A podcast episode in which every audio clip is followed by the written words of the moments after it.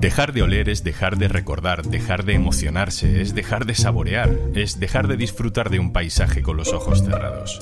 Detrás de las grandes tragedias de la pandemia hay gente que vive otro tipo de pérdida muy importante. Soy Juan Luis Sánchez.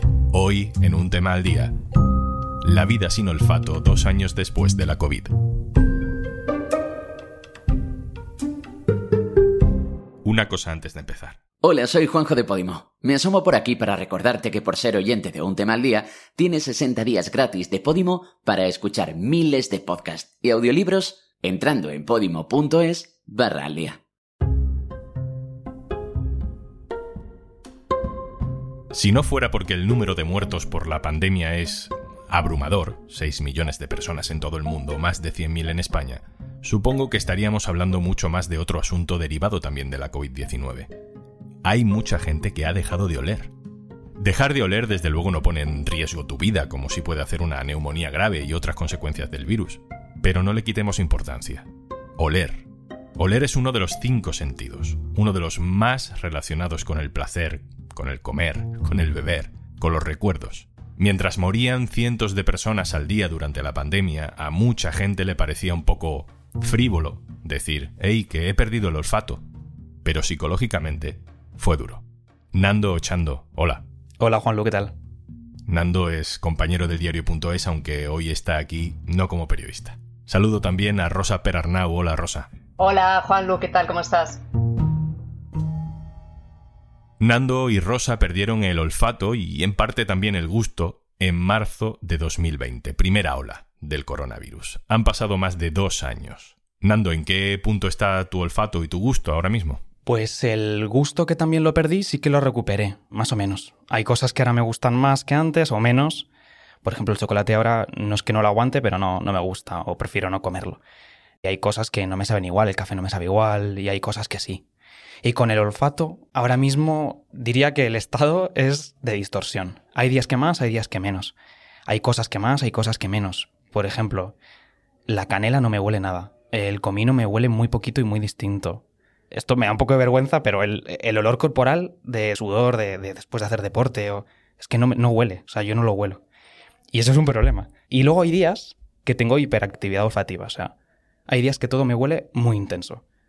Y de hecho hoy es un día de esos. O sea, todo me huele como a suavizante de ropa, como a colonia de señora mayor, como no sé, como todo un poco fuerte y, y esto es algo que me llega a agobiar, o sea, de que me voy a acostar y todo me huele muy fuerte y, no consigo relajarme. ¿Y tú, Rosa? Yo estuve mucho tiempo, es que perdí todo interés por la comida, no quería comer, de hecho hace muchísimo porque no quería comer, era, era desagradable para mí durante todo ese tiempo y ahora ya puedo decir que lo he recuperado prácticamente todo. Hay algunos sabores, olores también, por ejemplo, la Coca-Cola me sabe horrorosa, no la podía volver a tomar, me sabe mal, me sabe metálica, no, no, no te sé decir exactamente. Y el salmorejo, que el salmorejo me encanta y tampoco lo tomo porque me sabe mal.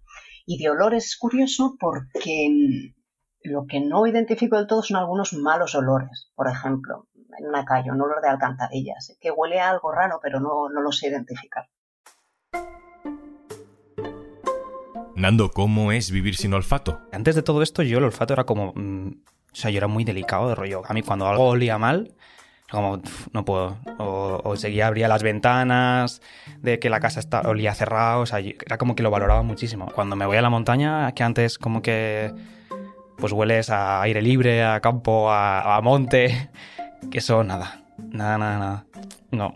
Pero escucha, fíjate que incluso, o sea, yo ya también en un curro psicológico personal también dije, joder, pues, pues ya que no, ya que tengo este sentido un poco más distorsionado, o no lo tengo, pues voy a intentar, no sé, eh, aprovechar los otros tantos que también infravaloramos. Y pues eso, me pasa esto y dije, bueno, pues voy a intentar, no sé, desarrollar un poco más el oído, no sé. Y cuando me voy a la montaña, pues a lo mejor digo, venga, voy a prestar, más atención a los sonidos o la vista, no sé, disfrutarlo por otro lado e intentar tirar por otros sentidos, que me quedan otros cuatro.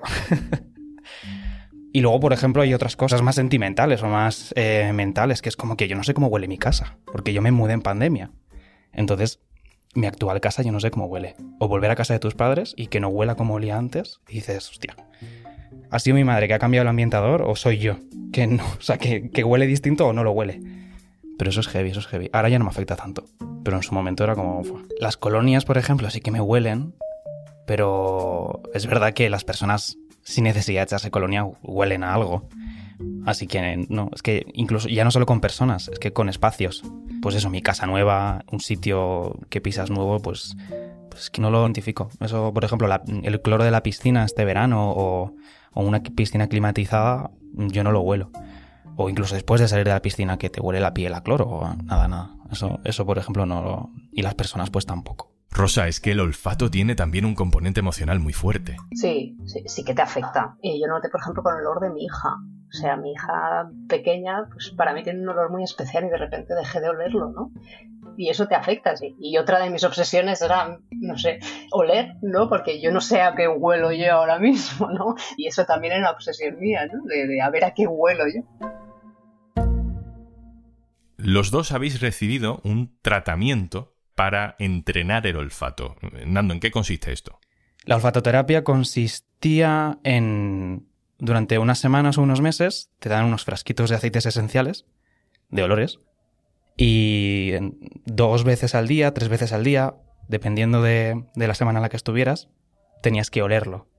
Y, y, yo tenía como una especie de diario donde apuntaba si me olía más o menos, qué olor me olía más, qué olor me olía menos. Y en teoría eso fue avanzando, o sea, me mejoró el olfato, pero no lo recuperé. O sea, lo recuperé, pero distorsionado. Rosa, ¿cómo viviste tú ese proceso para recuperar el olfato? Me hicieron un test bastante extenso, me ponían imágenes delante de una pantalla de, no sé, por ejemplo, sea un plátano, una naranja, una mandarina, un bote de vainilla, o sea, de, de varias imágenes y me daban a oler un botecito. Primero esa pantalla estaba en negro y me decían, sin sugerirte nada, dinos a qué te huele. Eh, los botes eran de plátano, de almendra, olor de rosas y olor de aguarrás. Y para que te hagas una idea, yo es que al principio no sabía distinguir el aguarrás del plátano. O sea, el aguarrás, por ejemplo, no me olía nada. Luego me empezó a oler, pero no sabía distinguirlo de la almendra. Y, y tenía que ir apuntando en una libretita que me dieron ellos en un cuaderno las veces que acertaba o las veces que fallaba, ¿no? Y al principio era un drama porque no es que no daba ni una. Y después tenía que oler durante 10 minutos cada bote, ya sabiendo de qué era y un poco asociándolo el olor y visualizando, pues no sé, olía el bote de plátano y tenía que visualizar un plátano, ¿no?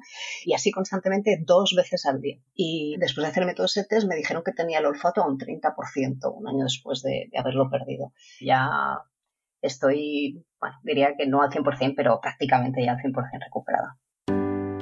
Nando Chando, compañero, muchas gracias y ánimo. Nada, a ti. Un abrazo. Rosa Perarnau, gracias a ti también. Un abrazo fuerte. Muchas gracias a vosotros. Un abrazo. Saludo ahora a Cristina Armunia, que ha publicado un reportaje en el diario.es sobre estos casos a veces un poco olvidados de la pandemia. Hola Cristina. Hola Juanlu, ¿qué tal? Muy bien. Al principio todo estos eran casos anecdóticos que nos iban llegando durante la pandemia, ¿no? Pero los científicos han ido averiguando algo más. ¿Cómo lo han vivido los especialistas durante estos dos años? Sí, efectivamente, la pandemia ha hecho que se produzcan muchos más casos de anosmia, que esto es que pierdes el olfato totalmente, pero también han aumentado los casos de parosmia. Esto es que las cosas te huelen diferente a como te solían oler antes. En el Hospital Clínico San Carlos, que pude acudir a, a su unidad de patología del olfato, me contaron que desde que estalló la pandemia han atendido a 600 personas con distorsión olfativa a consecuencia del coronavirus y que ahora mismo el 90% de las personas que acuden a esa consulta específica van también tras pasar la COVID. Ellos han tenido que duplicar el horario de consultas por esto mismo y reconocen que tienen muchísima lista de espera. Y otra cosa más, según los cálculos del director de la unidad de rinología del Clínic de Barcelona, Joaquín Muyol, la COVID-19 podría dejar hasta 3 millones de discapacitados sensoriales por olfato.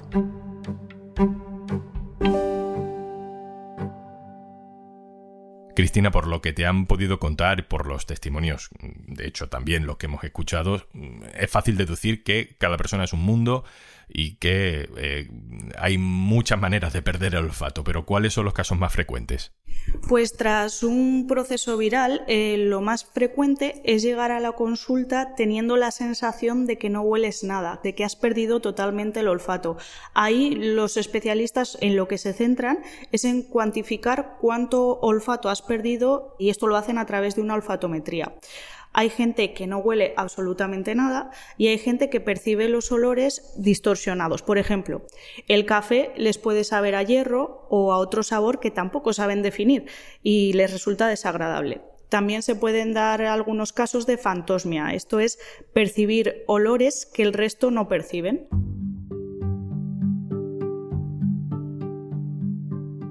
Rosa y Nando nos han contado ese reentrenamiento del olfato con botes y olores diferentes. Eh, eh, cuéntanos un poco qué es lo que dicen los científicos sobre este tratamiento. Pues este entrenamiento lo que hace es que las células del epitelio olfativo se regeneren a mayor velocidad.